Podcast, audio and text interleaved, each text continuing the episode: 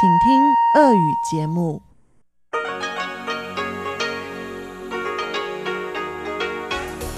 В эфире Международное радио Тайваня. В эфире русская служба Международного радио Тайваня. Здравствуйте, уважаемые друзья! Из нашей студии в Тайбе вас приветствует Мария Ли, и мы начинаем нашу субботнюю программу передач. Как обычно, наши передачи выходят в двух блоках на коротких волнах – на частоте 5900 кГц с 17 до 17.30 UTC вы услышите обзор новостей недели и рубрику Владимира Малявина «Всемирный Чайна-таун», а на частоте 9490 кГц с 11 до 12 UTC, а также на нашем сайте в разделе «Часовая программа передач» по адресу ru.rti.org.tw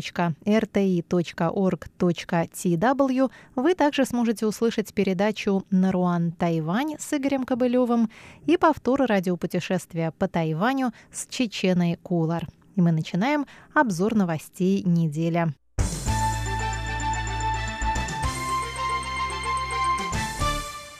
Президент Китайской республики Тайвань Цай Янвэнь заявила во вторник, что после окончания пандемии коронавируса Тайвань продолжит укрепление сотрудничества со странами, охваченными новой политикой продвижения на юг. Заявление президента прозвучало на 13-й церемонии вручения премии авторам лучших магистрских и докторских диссертаций. Цай призвала ученых активнее сотрудничать со странами новой политики продвижения на юг в области производства и академических исследований, чтобы обеспечить надежный тыл для работающих в тех странах тайваньских бизнесменов. Мы надеемся, что после окончания пандемии связи между Тайванем и странами новой политики продвижения на юг станут более тесными. Перед лицом перемен в международной торгово-экономической ситуации новая политика продвижения на юг остается ключевой национальной стратегией Тайваня, сказала президент Цай Янвэнь.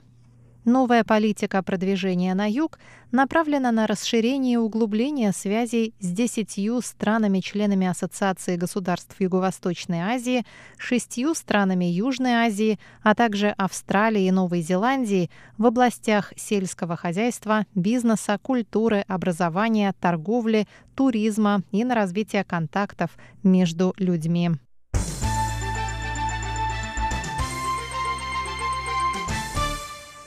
Представительство Тайваня официально открылось в Сомалиленде. Об этом сообщило в понедельник Министерство иностранных дел.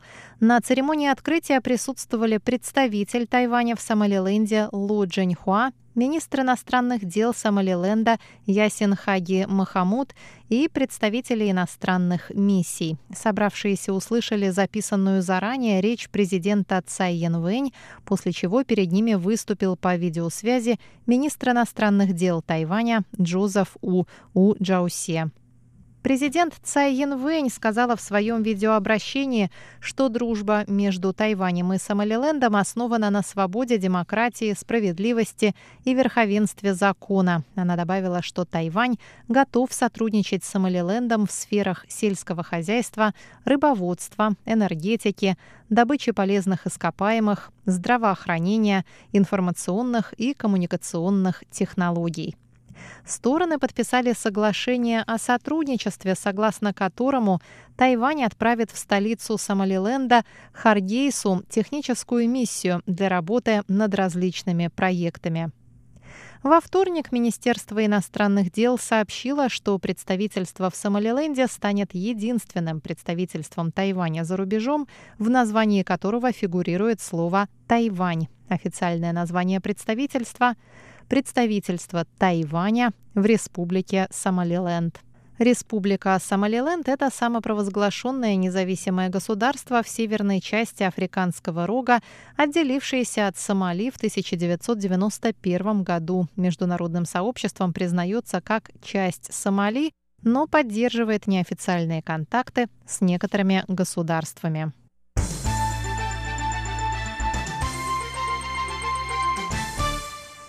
Обычные гостиницы смогут принимать постояльцев, которым необходимо пройти двухнедельный карантин по приезде на Тайвань. Об этом сообщил Центральный противоэпидемический командный пункт Тайваня. Ежедневно на Тайвань прибывает до 2000 пассажиров, которым необходимо место для прохождения обязательного двухнедельного карантина. Среднее ежедневное число людей, проходящих карантин на острове, составляет около 20 тысяч человек, и специальных карантинных отелей уже не хватает. В настоящее время все, кто прибывает на Тайвань, обязаны пройти 14-дневный карантин с целью предотвращения распространения коронавирусной инфекции COVID-19. Единственное исключение – путешественники с деловыми целями, прибывающие из стран низкого и среднего уровня риска. Для них время карантина может быть сокращено до пяти дней. Граждане и резиденты Тайваня могут проходить карантин у себя дома, а остальные – воспользоваться услугами специальных отелей. В связи с растущим спросом на номера в спецотелях, власти разрешили обычным отелям принимать путешественников с условием, что они получат соответствующее разрешение и представят план по профилактике распространения болезни, включающий меры дезинфекции, уборку, доставку еды и изоляцию тех, кто проходит карантин от обычных постояльцев.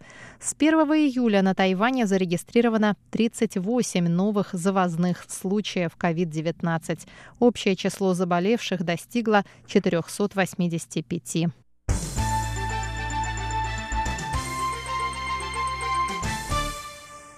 Парламентская группа дружбы Китайской республики Тайвань и Чехии была основана 17 августа в законодательном юане.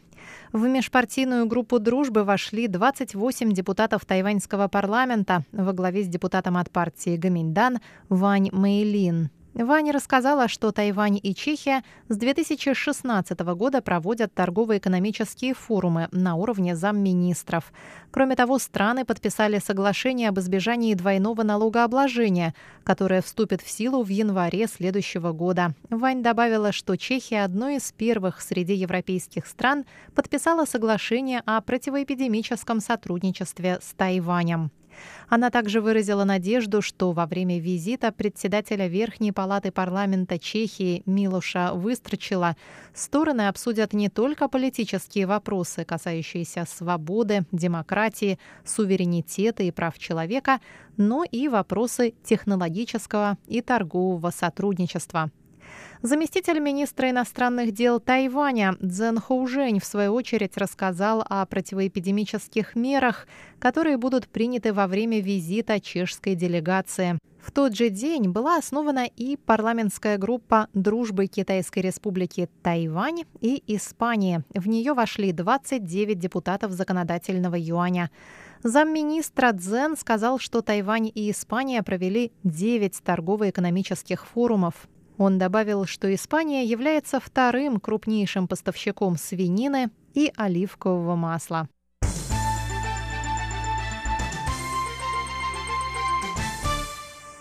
Тайваньская авиакомпания Tiger Air отменила свои рейсы в никуда на День влюбленных TCD из-за низких продаж билетов.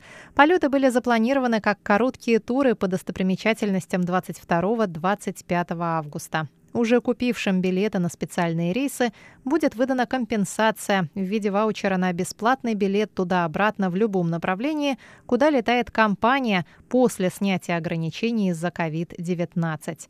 Специальные полеты стали бы частью серии таких же рейсов в никуда, которые тайваньские авиаперевозчики начали предлагать, чтобы компенсировать убытки из-за пандемии.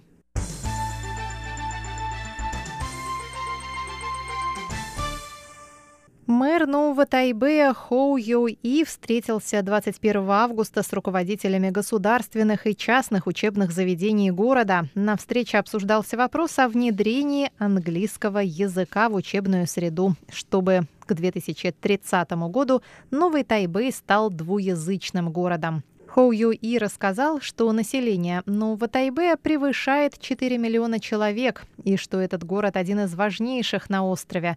По его мнению, развитие нового Тайбе должно идти в ногу с международным сообществом. Он добавил, что помимо получения научных знаний, учащиеся должны овладеть английским языком.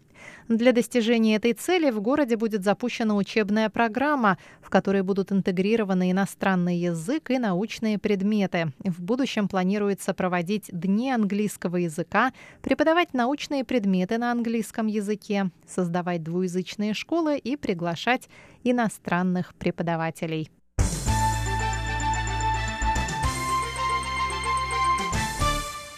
Картину тайваньского режиссера Хоу Сяо Сеня «Шанхайские цветы» покажут в разделе «Ретроспектив» 58-го Нью-Йоркского кинофестиваля. Этот фильм второй раз появится на экранах этого фестиваля, но на этот раз в качестве изображения 4К. Впервые он был представлен в Нью-Йорке в 1998 году.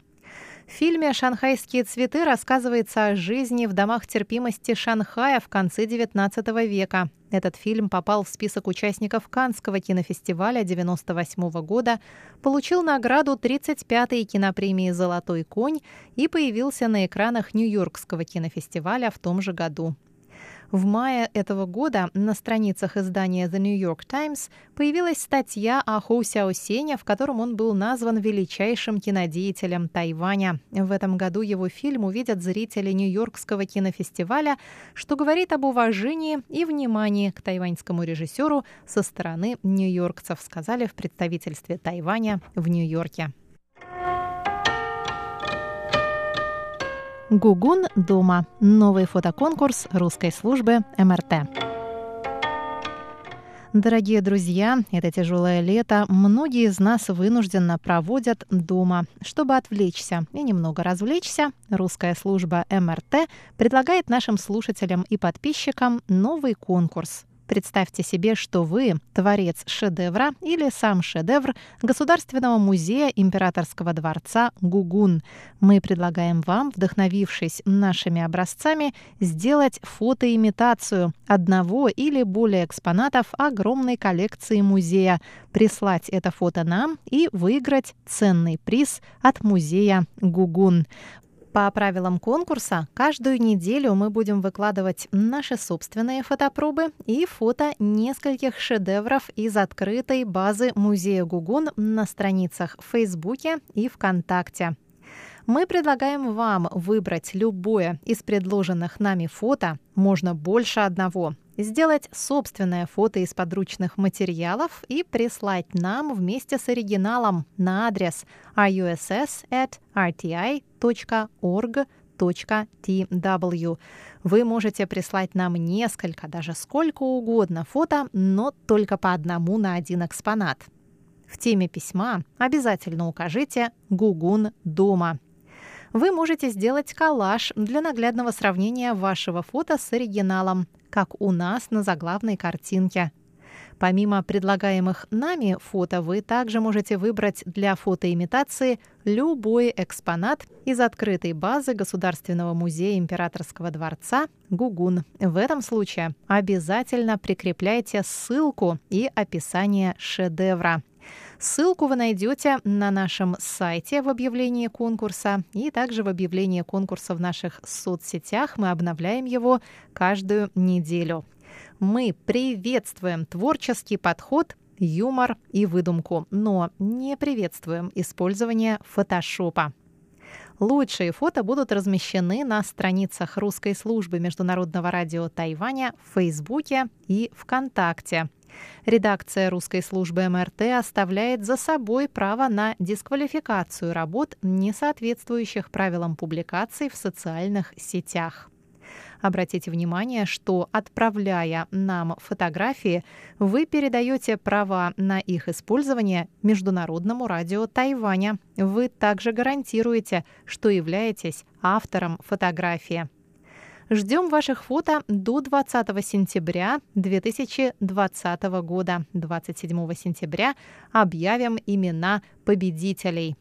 Позднее мы опубликуем и фото призов от Государственного музея императорского дворца «Гугун». Пока можем только сказать, что призы будут просто отличные. Мы предусматриваем призы за первые три места и три дополнительных приза зрительских симпатий.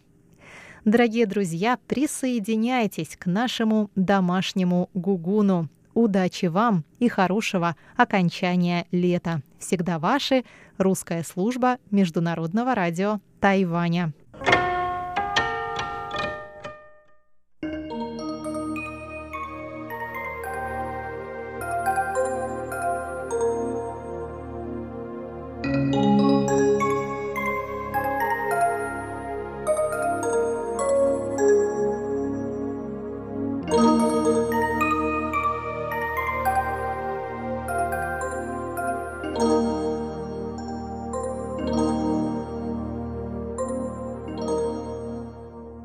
В эфире передача «Всемирный Чайна-таун». Здравствуйте, уважаемые друзья! Сегодня слушайте заключительную часть лекции профессора Владимира Вячеславовича Малявина, посвященной китайской цивилизации.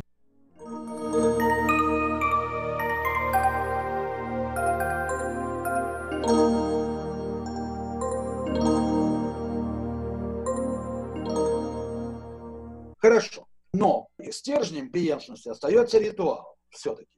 Ритуал в архаической культуре или в э, глубокой периферии – это чистая встреча людей, которая может быть дружеской, а может быть враждебной. Мы не знаем это. Дальше на этой почве возникает вот эта классическая культура, как культура любезной встречи, воспитывания в себе опыта и умения любезно обходиться с ближним. Понимаете, вот в таком духе. Это целая наука, искусство, что, что угодно. Философия жизни – Значит, раз уж мы составляем семью, вот давайте так вот действовать. И здесь, конечно, действуют прежде всего действительные, прежде всего нравственные императивы и заповеди мудрецов. Ну хорошо, вот эти два этапа. Но они географически соответствуют примерно вот периферии и центру. Да? Если мы добавим сюда момент разложения средневекового синтетизма, то мы получаем иной тип культуры – цивилизация Китая или классическая, так скажем, да, цивилизация Дальнего Востока – это цивилизация срединного государства. Государства центрированного и внутреннего прежде всего. Внутренняя центрированность – это жизненный идеал Востока. Вещь совершенно непонятная европейцу. Абсолютно непонятная. Вокруг этого все коллизии нарастают эмоциональные. Азиаты совершенно искренне считают европейцев варварами, не умеющими контролировать себя и вообще обращаться со своими чувствами. Ну, а европейцы, понятно, считают азиатов какими-то лицемерами, хитрыми, которые сюсюкают, а норовят садить нож в спину. И что-то в этом духе. Хорошо, я оставляю эти бытовые недоразумения как-то на другой раз. Это не предмет научного исследования, вообще-то говоря. Такого рода стереотипы и фобии. Но я хочу указать вам, что существует центральная линия, она имперская и континентальная. Ей принадлежат все сопредельные государства. Можно выделить, конечно, отдельно. Например, Корея, Япония, Вьетнам, Монголия и Тибет тоже. Как ни странно, все они в той или иной мере воспринимают, я имею в виду не странно, Монголия, будучи по хозяйственному культурному типу, кочевым, так сказать, образованием, да, она в целом воспринимает этот принцип. Также и Тибет. С Тибетом тоже такая же интересная история, потому что половина тибетцев кочевники, а половина тибетцев земледельцы. Но это не мешает им быть тибетцами, хоть они не понимают друг друга, у них разные диалекты. А вот этот принцип так в своем изложении и по-своему тоже очень понимают. Правда, не поняли его иначе. Они его спроецировали в теократический принцип Далай-Ламы и э, дальше уже почили на лаврах, так сказать, веры в духовные идеалы Далай-Ламы. Но принцип организации цивилизации примерно совпадает с китайским, потому что его очень трудно перешибить. Он очень последовательный и очень целостен. Даже Европа, сколько она не подминала под себя Китай, ничего не смогла этим сделать. Уж Мао Цзэдун сколько не воевал с этим, как революционер, народник, так сказать, и так далее, ничего не смог поделать. А сейчас он вновь раскрылся и расцвел пышным цветом на фоне прихода информационной цивилизации, которая есть прежде всего цивилизация встречи, человеческой сообщительности. Вот тут китайцы почувствовали себя на коне. Да и не только китайцы, все азиаты. Это их родная стихия. Неважно, кто и что есть, главное, как мы друг к другу относимся, правда? Это важно в нашей жизни. А кто-то есть несущественно. Да и мы никогда и не узнаем. Да и не важно это, в конце концов. Ну, что-то в этом духе. Значит, вот я хочу указать вам на эти обстоятельства. Итак, первый тип – континентальный, имперский, который так или иначе соотносится с обширными пространствами, собственно, континентальной Азии. Но, как я уже сказал, вот этот тип, этот синтез, на котором стоит этот тип, он подвержен разложению историческому. Он тоже имеет свои исторические границы. И он таки разлагался. И вот эта тенденция к разложению типовых форм или символизма империи дала о себе знать в периферийных локальных государствах. Вообще она зарождается на периферии, там, где нет всего этого богатства, этой плеромы имперского бытия. Наиболее яркий пример Японии. Что сделали японцы по отношению к китайской цивилизации? Вот они получили от Китая все эти книжки и все такое прочее. Какие-то китайские монахи и учителя прибывали в Японию, но у японцев совсем другой язык, не иероглифический. И у них за плечами не было вот того, что прошел Китай. Это таким же макаром можно было завести протестантских миссионеров в Россию. Замечательные люди, прошедшие и реформацию, и контрреформации, все что угодно они прошли, и просвещение, проработали все, и вот принесли с собой эти ценности. Но это не в коня корм оказался в России, но совершенно понятно, да? Также и в Японии. Японцы, знаешь, что сделали? Они опредметили вот этого аиста, расправляющего крылья, они соотнесли просто с жизненной практикой как таковой и совершенно не усвоили символическую глубину языка китайской традиции, на которой, собственно, и держалась вся эта конструкция. Вот интересная вещь. Как это? Ну, я приведу только примеры. Два примера. Вы знаете, можно много говорить, но это очень важно. Первый пример. Вот китайцы говорили, живопись – это одно движение кистью. Ну что, кто-то спорить будет, что ли? Да, одно движение кистью. Но вы посмотрите на любую китайскую картину. Для того, чтобы создать, нужно тысячи раз провести кистью. Они очень сложные и по композиции, и по построению, а самое главное, все они аллегоричны. Они же указывают на какой-то опыт, который они перенимают и преемствуют. А у японцев просто, как, что там сказали-то, одно движение кистью, да ради бог. Проходит японец, шмык-шмык, одним движением получилась картина. Круг там или просто горизонтальная линия. Хорошо. Дальше. Говорите, что там все есть подобие. Отлично. Мы сделаем так, вот у нас сухой сад, которого, кстати, в Китае не было, между прочим, как отдельный, так сказать, отдельного жанра садового искусства. Значит, у нас тут море, разграбили граблями песок, получились волны моря, допустим. И чем суше, то есть всякая вещь а, указывает на свой антипод. За этим стоит буддийская философия. Хорошо. Но когда один мастер садового искусства стал высаживать в саду мертвые деревья, это новшество было запрещено законодательно. Под страхом смертной казни, между прочим. Потому что нельзя показывать вещи, какие они есть. Хорошо. Вот это то, что только усвоили японцы из этого дела. Также и в этике. Вот если ты нарушил правила, совершай харакири. Вот раз и все, и нету. И никаких гвоздей. Физически предметно, так сказать.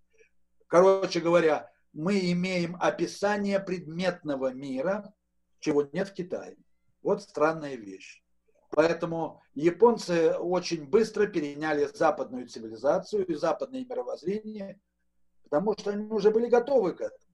Это Запад на востоке, Япония. А китайцам пришлось очень долго мучиться, пока наконец не настала компьютерная эра, и тут наконец они расправили крылья, наконец, почувствовали себя в своей тарелке. Итак, можно говорить о двух типах цивилизаций, континентальной и островной или периферийной. Это Япония, отчасти Корея, но вообще все, конечно, окружающие Китай. В них есть внутренняя коллизия. Коллизия. Мы Китай или не Китай? Тут, как сказать, и хочется, и колется.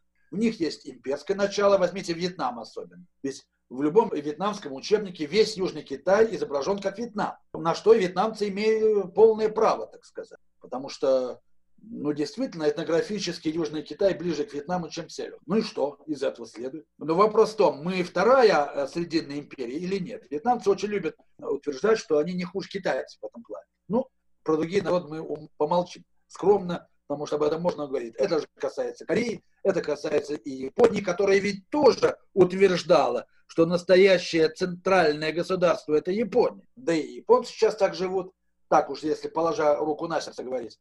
Японцы представляют древних китайцев, потому что китайцы стали какими-то коммунистами, революционерами, ужас какой-то. А мы тут все переняли, все эти ритуалы. Мы знаем ритуал, говорят японцы. Вот так. Но на самом деле они не знают того ритуала, который знали китайцы. Это другой вопрос. И в этом очень большая коллизия заключена. Видите, какая очень тяжелая коллизия этой типологии этих цивилизаций на Дальнем Востоке. Кто тут главный, кто тут центральный, так сказать.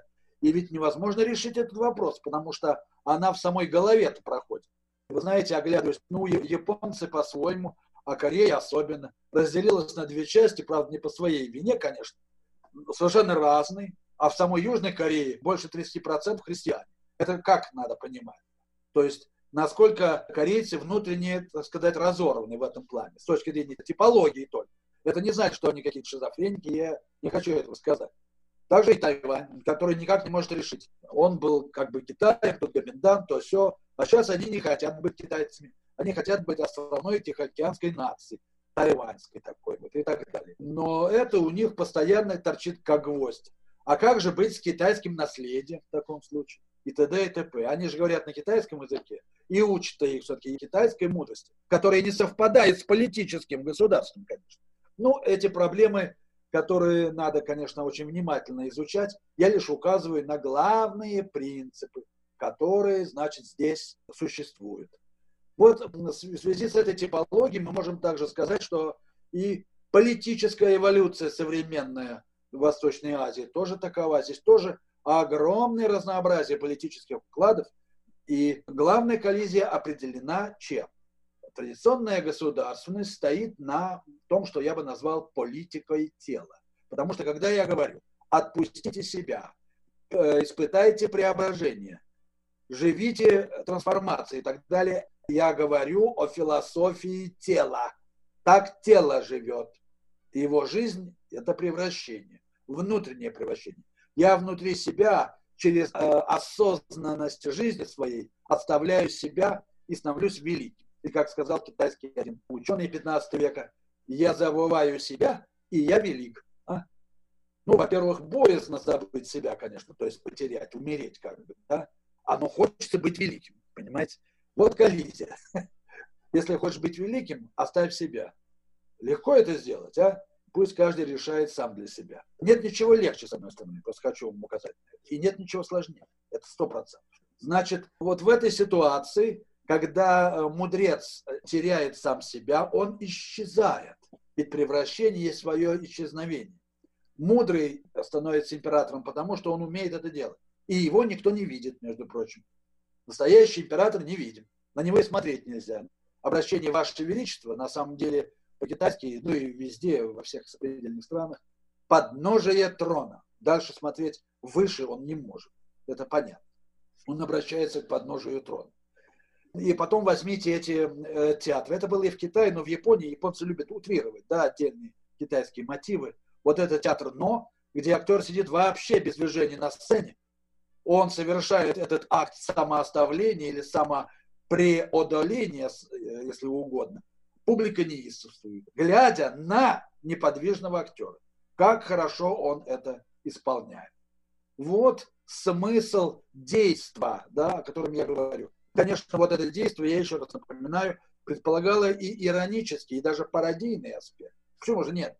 Там, где начинает расслаиваться этот синкретизм, выделяется ирония и гротеск, как и пародия, как отдельный мотив культуры.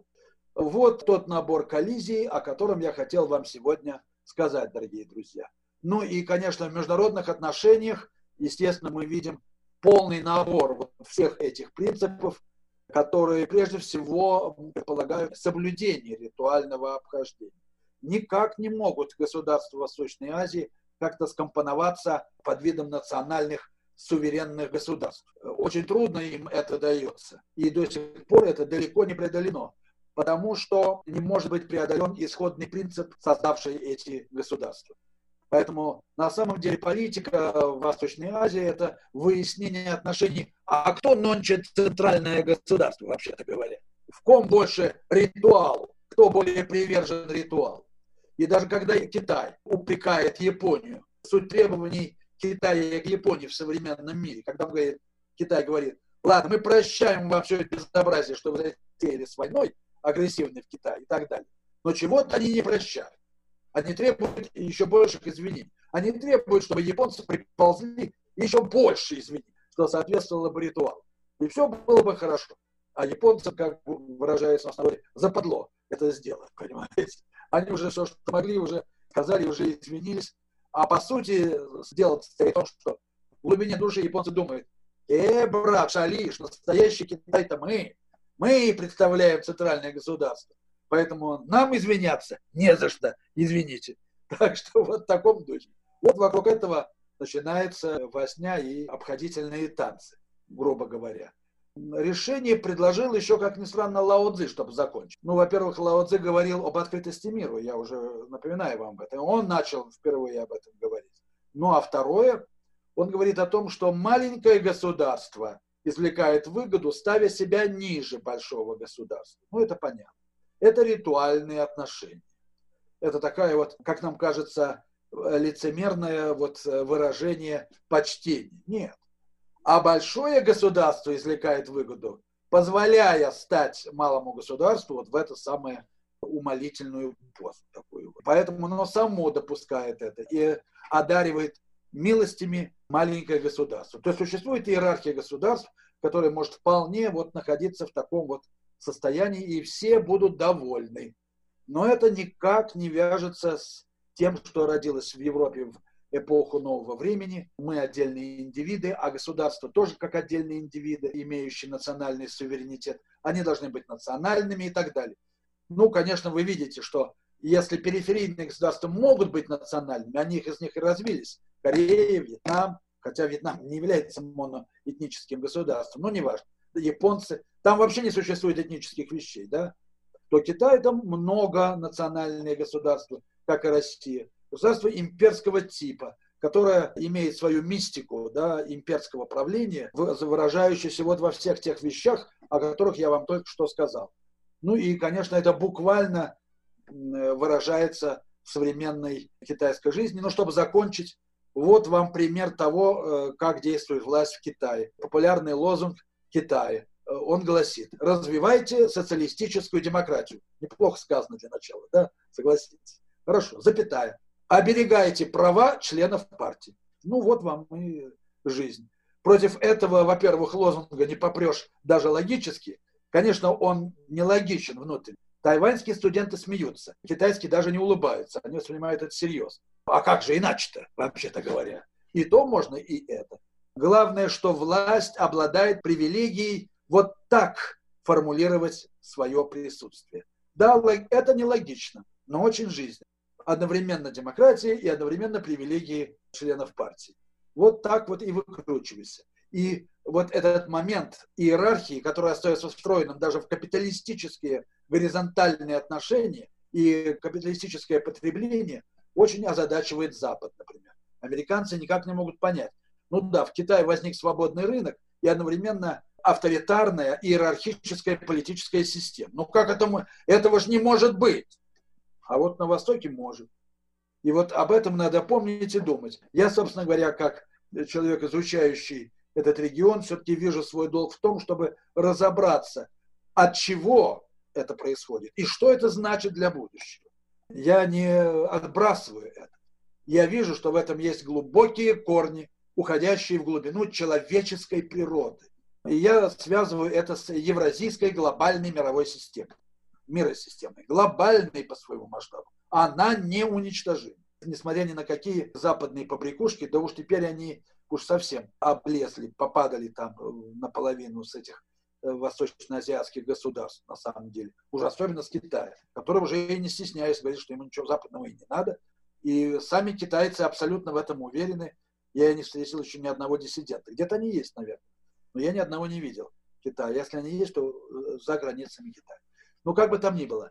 Вот есть эта система, которая и представляет наибольший вызов западной мысли, из которой надо каким-то образом разбираться. Нельзя от нее отмахиваться, и нельзя проецировать на азиатские общества и государства наши привычные, может быть, не наши, но европейские понятия и ценности. Вот на этом я хотел бы сегодня и закончить. Спасибо большое за внимание. Всего вам доброго. Берегите себя. И э, я был бы рад, если бы вы задумались над теми вопросами, на которые я сегодня указал. Всего вам доброго, дорогие слушатели.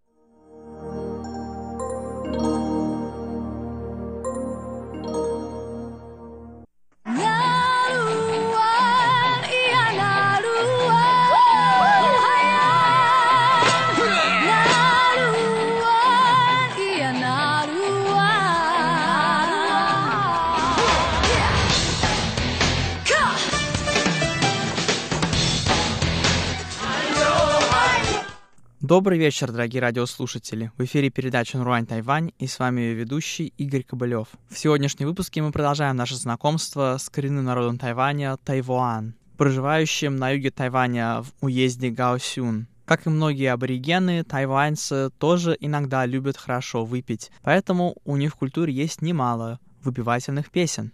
В прошлом выпуске мы слушали такую песню под названием «Жидкое золото» Цзуйдинь, а в этом выпуске давайте послушаем еще одну под названием «Хо и Хэя». Как и «Жидкое золото», эта песня также исполняется на миннаньском.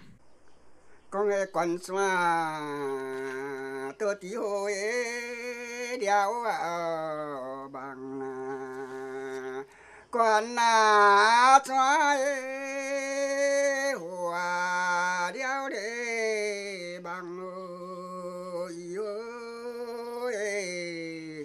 À, bằng ấy bằng chỉ quê hố đói làng à, ôi,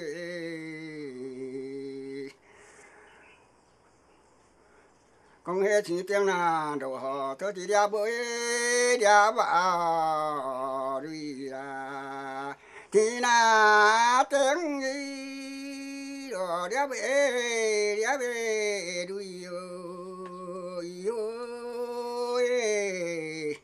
迄车米北上都是要好数啊对呐，车那米北上要好数的对哦哟嘿。咱个大山倒伫出个大乌树的上啊，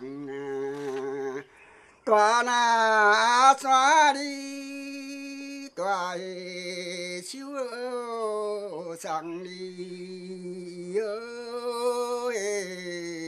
Ở đàn đồ thảo xoay so thổ mê bát đồ đặng đồ na thảo đi xe na so mơ bát đặng ơi yêu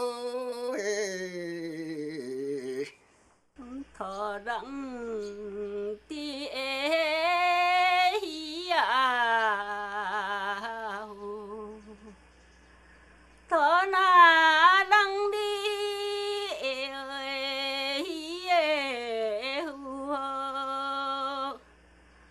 kẻ ghi chơi ấy chơi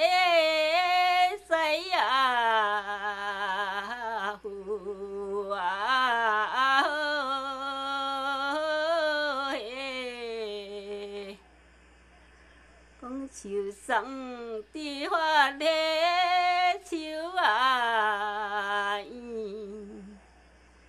树那上的花咧树儿圆哦，电来伊所以只改的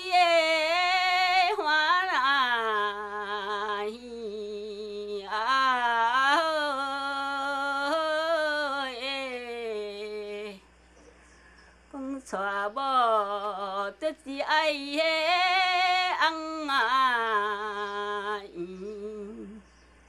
xoan à bơ đi ai ăn ơi nhớ. Xoa bơ từng khi chi ai thuần à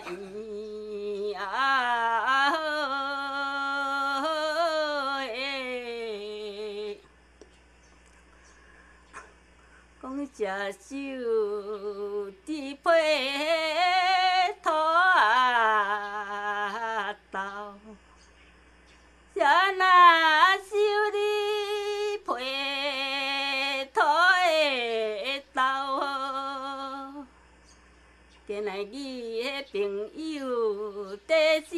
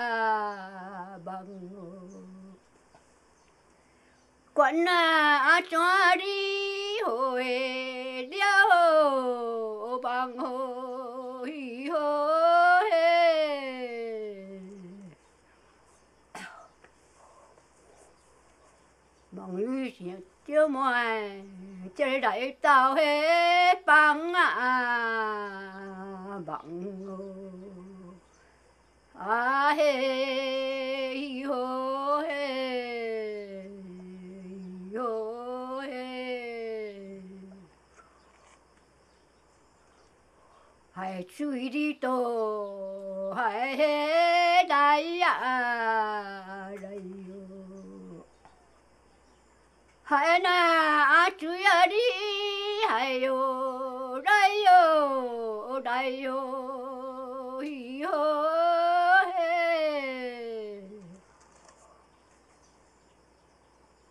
đi nào với chơi chơi tại kia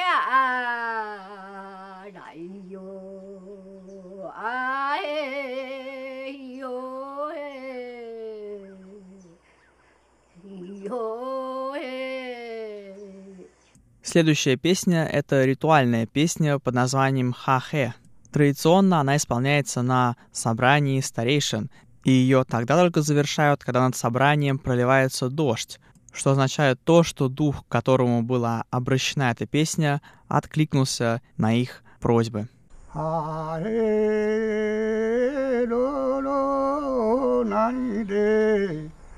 e pa e o a re a re ki ni e sa a ki ni mauro o a re a e la ti e i a à bay cô đê à hê à hê đam ma hồ ô ma kha tô à hê à hê ma đi ta đáp thế Oh, ah, eh, ah, eh, toki, eh, togo, oh, gun, eh, oh, ah, eh, ah, eh.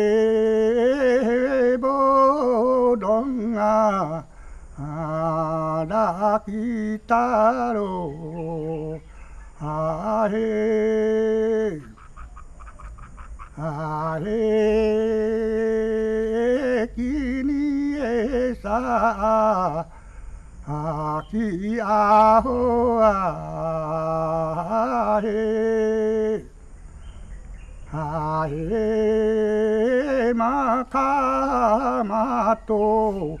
おまかておはえはえきにえさあきあおあえはえとなかけへまかとはへあへらきえいやあばいこれやへあへきにえさあ aki aho ahe.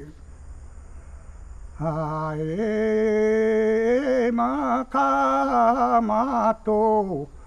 o maho anno ahe. Ae kini e sa ki amura ae. Ae toki e togo. O makatea ae. Ae kini he sa ki amura o ha he. Ha tunna ka ke. Ki alai lo ha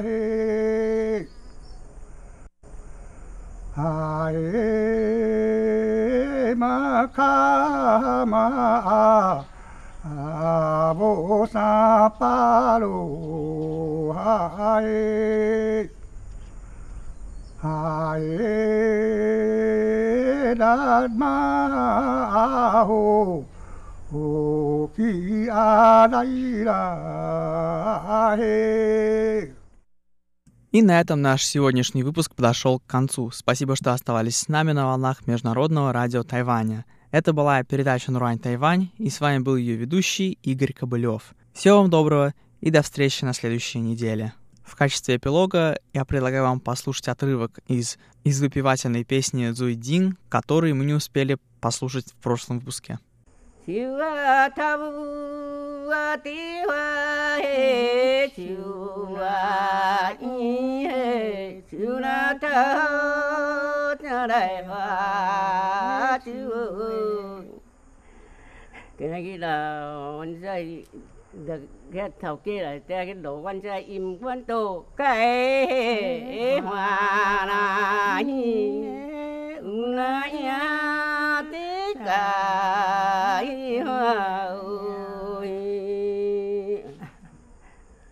chữ tư tí tây ông đẩy chữ tư nhà đại thái ông đại đấy anh kêu đọc đọc ra thầu kia, đến tôi mẹ ní anh này nhà hết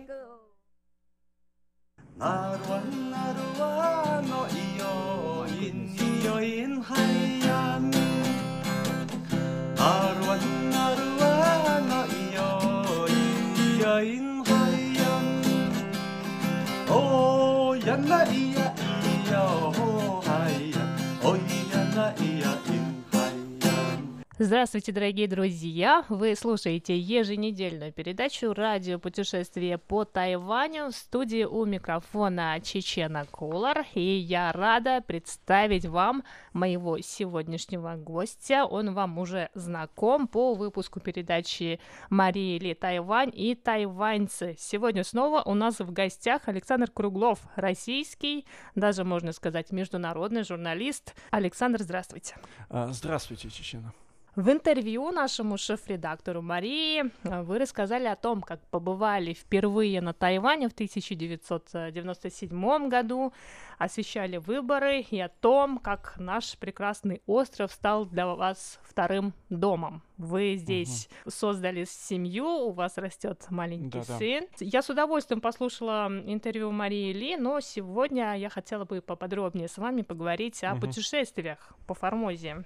Тем более, что в интервью Марии вы сказали, что Тайвань одно из самых привлекательных мест в Азии не только для журналиста, но и для туриста. Почему вы так считаете? Это безусловно. А, Дело в том, что Тайвань, во-первых, представляет из себя просто кладезь для туризма. Интересные места, старинные города, уникальная природа. Все это, конечно, манит туристов. А, Но кроме этого, на Тайване создана еще и прекрасная инфраструктура для туризма. Гости острова, которые приезжают на Тайвань, могут э, познакомиться с Тайванем в очень хороших условиях, и им созданы все условия для того, чтобы они могли побывать в самых интересных уголках Тайваня. Ну, я хочу сказать, в частности, что я давно очень, конечно, интересовался Тайванем, и меня тянуло к природе, к морскому побережью, и хотелось как можно больше облазить разные уголки этого прекрасного острова. Но раньше как-то у меня не было для этого достаточно времени, потому что я приезжал на Тайвань ненадолго, как бы наездами, и поэтому обычно у меня было много дел, и не удавалось вырваться далеко от Тайбэя. Но э, сейчас я задержался. Это еще связано и с моими семейными делами. Дело в том, что, как вы знаете, у меня здесь семья. А вдобавок, так получилось, я, собственно, собирался сюда на три месяца, но из-за международной пандемии мне пришлось здесь задержаться, так как самолеты не летали, и почти все лето я тоже провел на Тайване. Было много свободного времени, и, естественно, я его проводил, знакомясь с этим островом и путешествия по разным неизвестным для меня уголкам этого прекрасного острова Формоза. Но перед тем, как мы перейдем э, к перечислению мест, где вы побывали за это лето, а, первый вопрос: как вам тайваньское лето? Мы до интервью говорили о том, что август выдался очень жарко, жарким. вообще-то, да, жарко. Но, с другой стороны, конечно, когда я по интернету смотрю погоду в Москве и сравниваю, я радуюсь, что все-таки здесь намного больше солнца, по крайней мере сейчас, летом. И погода располагает к тому, чтобы путешествовать. Чаще бывать на море, загорать на пляжах, подниматься в горы. То есть я считаю, что это подходящее время для путешествий. Хотя, к слову, я до этого был, кстати, здесь весной и прошлой весной тоже, и у меня сложилось впечатление, что Тайвань очень дождливая страна. На самом деле, по статистике, это одна из самых а, влажных и дождливых стран в мире. Скажем, весной в прошлом году, я помню, за три месяца весны, март, апрель и май, было всего два солнечных дня. Дожди шли не прекращаясь. Просто пасмурная погода и постоянные дожди. У меня сложилось такое впечатление раньше. Но вот это лето, оно как бы развеяло все это. Потому что я, собственно, летом раньше почти и не был на Тайване, только вот в командировках. И оказалось, что лето намного более солнечное, чем я предполагал, и действительно много солнца. Вот как сегодня, скажем, выдался солнечный день, голубое небо, яркое солнце. И мне кажется, что э, летом здесь как раз погода устанавливается по тропическому сценарию. То есть утром голубое небо, в 2-3 часа дня небольшой тропический дождь, и к 5-6 часам снова облака рассеиваются и голубое небо. Вот, собственно, такая погода обычно в Юго-Восточной Азии, в Малайзии, в Таиланде. Вот. Но вот, в отличие от других э, сезонов, летом здесь именно такая погода, по-моему. Да, на самом деле а, лето выдалось на Тайване очень жарким, и, как угу. я уже сказала, тайфунов в этом году очень мало, практически, да. по-моему, даже и не было. Ну, а сейчас давайте поговорим про то, где вам удалось побывать этим летом, и что вы посоветуете нашим слушателям. Ну, во-первых, я хочу начать с того, что я вообще очень люблю горы. При этом мне нравятся особенно горы, покрытые зеленью, лесом, э, с уютными э, ущельями, долинами, так сказать, горными речками, то есть настоящая горная система. И вот здесь, надо сказать, на Тайване действительно очень много таких мест, где можно почувствовать себя в горах и приятно хорошо провести время. Но я хотел бы напомнить, что Тайвань одна из самых горных стран Восточной Азии. В Северо-Восточной Азии, именно на Тайване, самые высокие горы.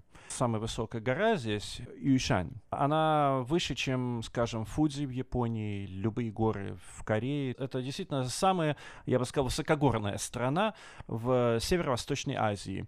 И поэтому, конечно, здесь очень много интересных мест, где можно пойти в походы, погулять, Э, посмотреть интересные места. Что касается северного Тайваня, где я имел удовольствие провести очень много времени, как мы знаем, Тайбэй весь окружен горами. Особенно к северу и к северо-востоку. Вот эти очень крупные горные массивы, они, конечно, поражают туристов своей красотой, своим великолепием. Скажем, горы Яминшан, которые я очень люблю, сказочные красоты горы.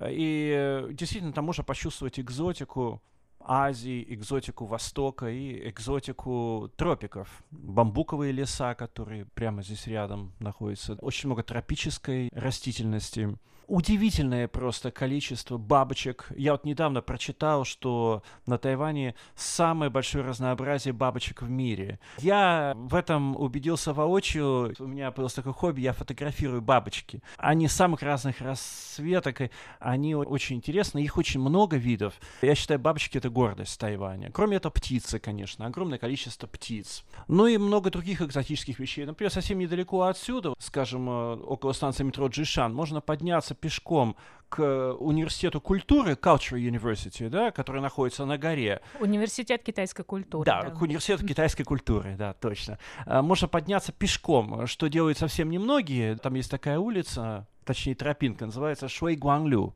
И там огромное количество диких обезьян. Мне это очень тоже интересно, потому что фактически в черте города, в, в границах Тайбэя, ведь это официально Тайбэй, это не новый Тайбэй. А ты видишь сотни обезьян, целое семейство. Притом э, интересный очень вид. Это формозская макака, формосан макак. Это редкий вид, эндемичный вид, который именно вот появился на Тайване. Огромное количество обезьян. Здесь там даже везде предупреждение, чтобы их не кормить.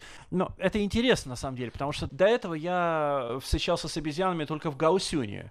И я считал, что вообще обезьяны на Тайване водятся только на юге Тайваня. Вот в районе Шоушан, Чаушан, горы в, недалеко от центра Гаусюна, да, но в Тайбэе, оказывается, их очень много.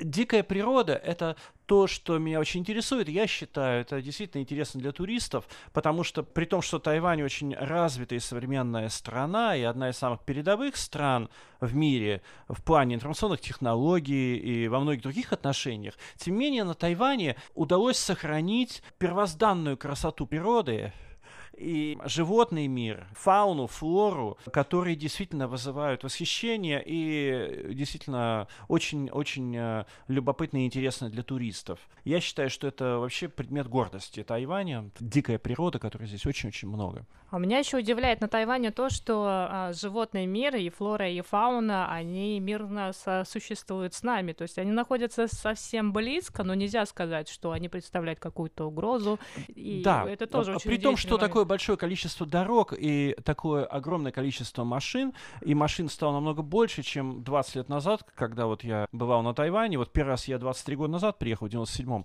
действительно машин стало больше, и след за ними строят и дороги, и огромное количество дорог, и, честно говоря, некоторые из этих дорог меня раздражают, особенно когда они в горах, и когда это шоссе э, с туннелями, и ты любуешься природой, и вдруг над тобой э, проходит какая-то эстакада.